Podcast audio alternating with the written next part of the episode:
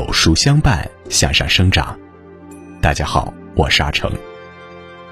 今天让我们收听专栏《取经路未央，西游取何长》。如果您喜欢今天的分享，不妨在文末右下角点个再看。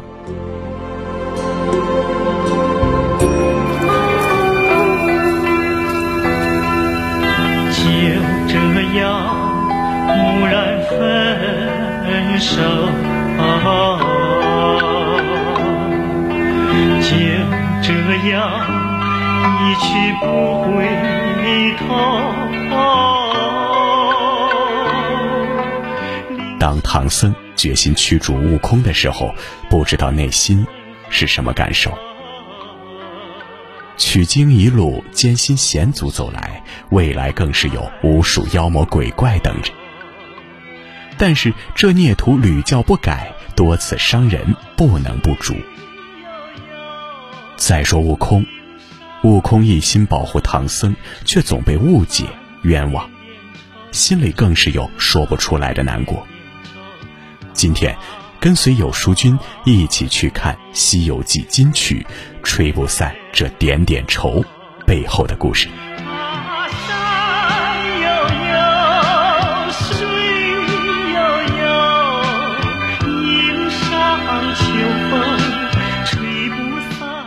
山中寂静，眼看一个穿着袈裟的和尚就此消失在眼前。悟空红着眼圈，嘴里直喊“师傅”。只见他目光怔怔地望着那和尚的背影，眼里含着藏不住的泪意。我走了，师傅，你珍重。他在心里发出了凄然的叹息，从此，人生。不相见。五百年前，大闹天宫的孙悟空引发了天地不满，请来了如来佛祖与其斗法。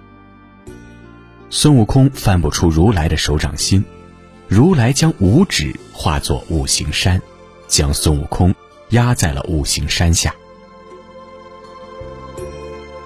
此次斗法以孙悟空的落败告终。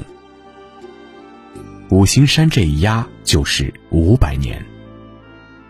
五百年间，孙悟空叫天天不应，叫地地不灵，日子过得无聊又乏味。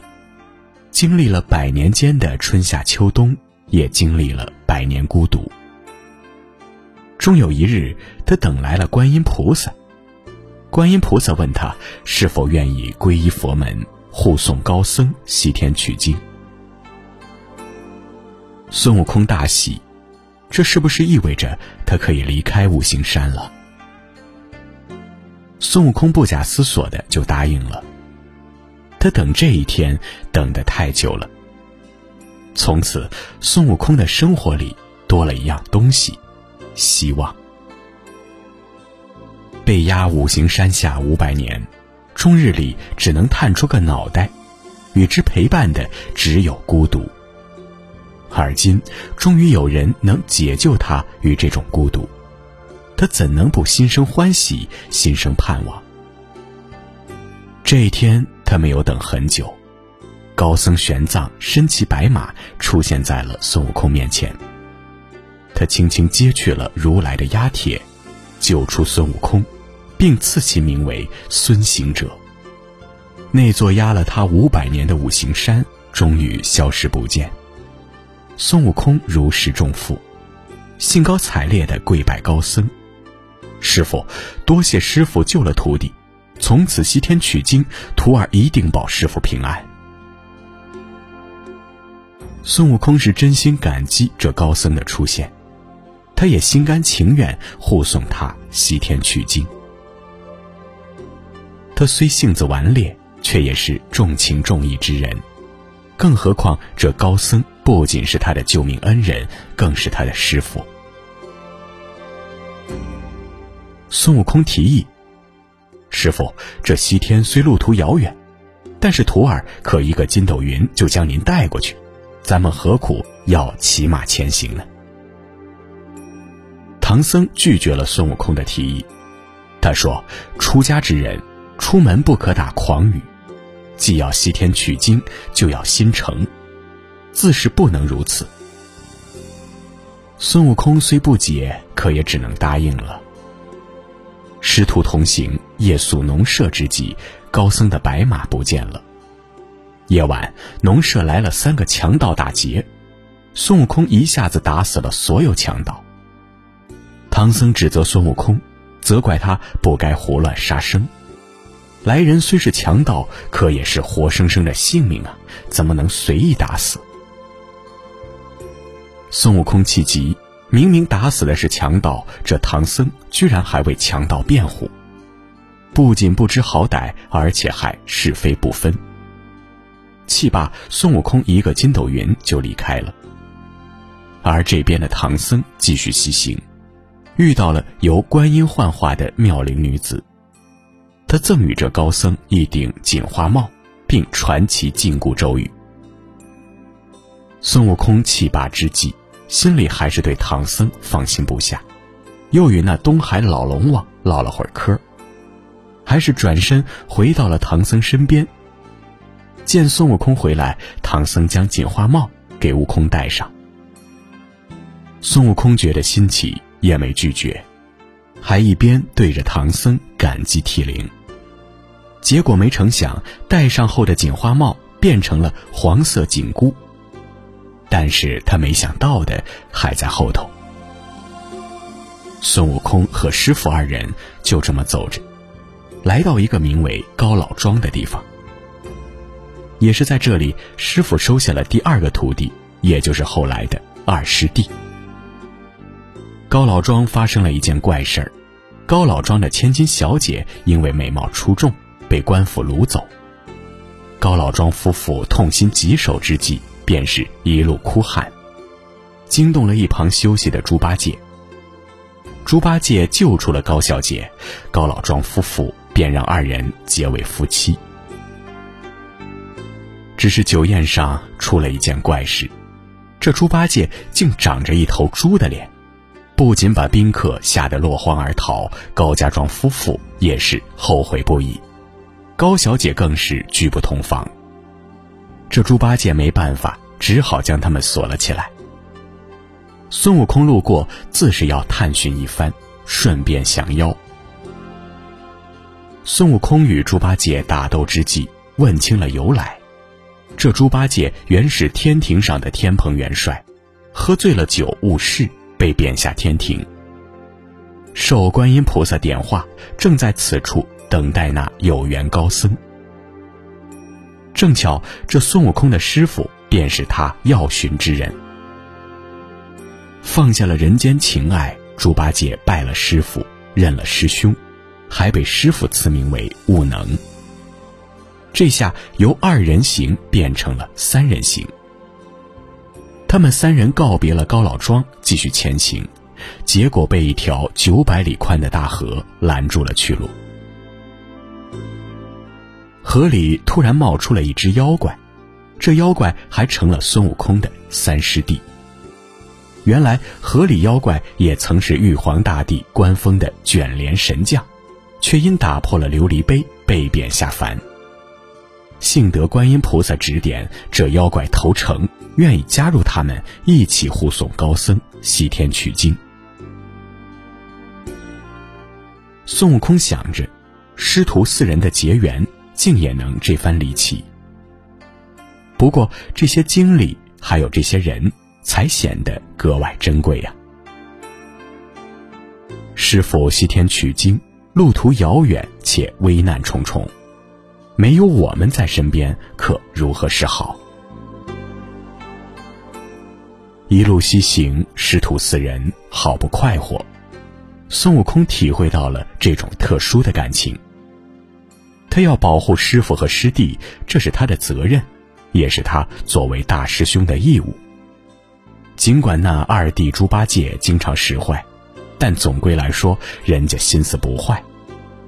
三弟沙僧更是一向任劳任怨的干活，不抱怨不埋怨。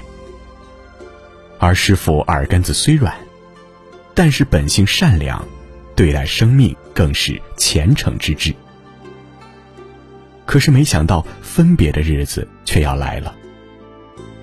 孙悟空一路上斩妖除魔，保护师傅和师弟们，可以说是劳苦功高了。西天取经有他不愁，可是这次孙悟空却遇上了一个劲敌，这劲敌让他的归属分崩离析。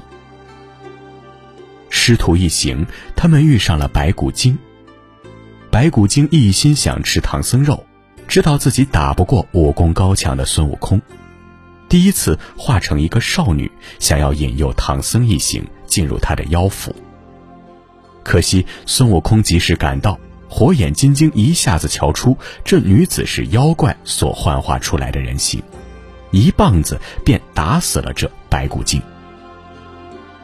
唐僧见罢，误以为是孙悟空打死了人，气急之际便要赶走孙悟空。孙悟空不愿离开，便让高僧取掉头上的金箍。高僧没辙，只好让其留下。这白骨精没吃到唐僧肉，怎会善罢甘休？第二次又幻化成了少女的母亲，孙悟空再次一棒子打死。唐僧不识，只喊孽徒，想赶走孙悟空，却敌不过众人的求情，孙悟空再次逃过一劫。可这第三次，孙悟空却没逃过了。白骨精再次幻化成了那少女的父亲，喊着要让这师徒几人为他的女儿和夫人偿命。孙悟空心有不甘，想再次打死妖怪之际，却被唐僧念起了紧箍咒。孙悟空头上的紧箍咒随着咒语越箍越紧，悟空头痛难忍，急得撞上山头，想要缓解。眼见那妖怪一脸得意。悟空气急，上去就是一棒子打死了妖怪。唐僧眼见停下了念咒，却取出贬书一封，意欲与孙悟空断绝师徒之情，往后不复相见。拿到贬书的孙悟空将贬书撕个粉碎，见唐僧如此决绝，孙悟空没有再挽留。眼见唐僧一行人渐渐远去，孙悟空的心里却也是空荡荡。一路西天取经，救他五行山下的师傅，忠心耿耿的师弟们，那些斩妖除魔的日子，依然历历在目。这么久的情谊，重情重义的孙悟空，又是如何能说断就断？一步三步再回头，他们终归成了故人。也罢，此次西行，你们要一路顺风啊！就这样就这样蓦然分手，就这样一去不回头。临行方知情深厚，多少往事在心头。啊，山悠悠。水悠悠，一路上秋风吹不散这点点愁，吹不散这点点愁。啊，这点点愁！啊，山悠悠，水悠悠，一路上秋风吹不散这点点愁，吹不散这点点愁。啊，这点点愁。